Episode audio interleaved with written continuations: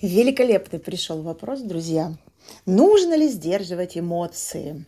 Ответ таков. И да, и нет. Ха-ха-ха. Нет, потому что выражение эмоций – это основа нашего базисного здоровья. Очень важно все эмоции, которые внутри рождаются, выпускать наружу. Другой вопрос – где и когда.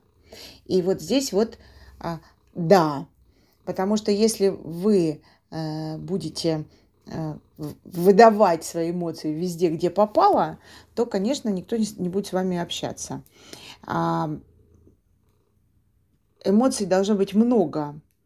И если вы обнаружили э, давящую на вас внутри эмоцию, нужно дать время и место ей выйти.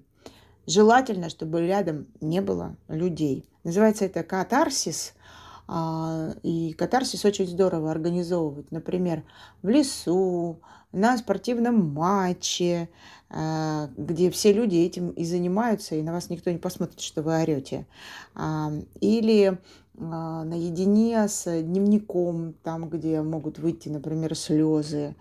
И очень важная фраза, которая а, перевернула когда-то мою жизнь, что реакция другого человека на вас к человеку отношений не имеет. И наоборот.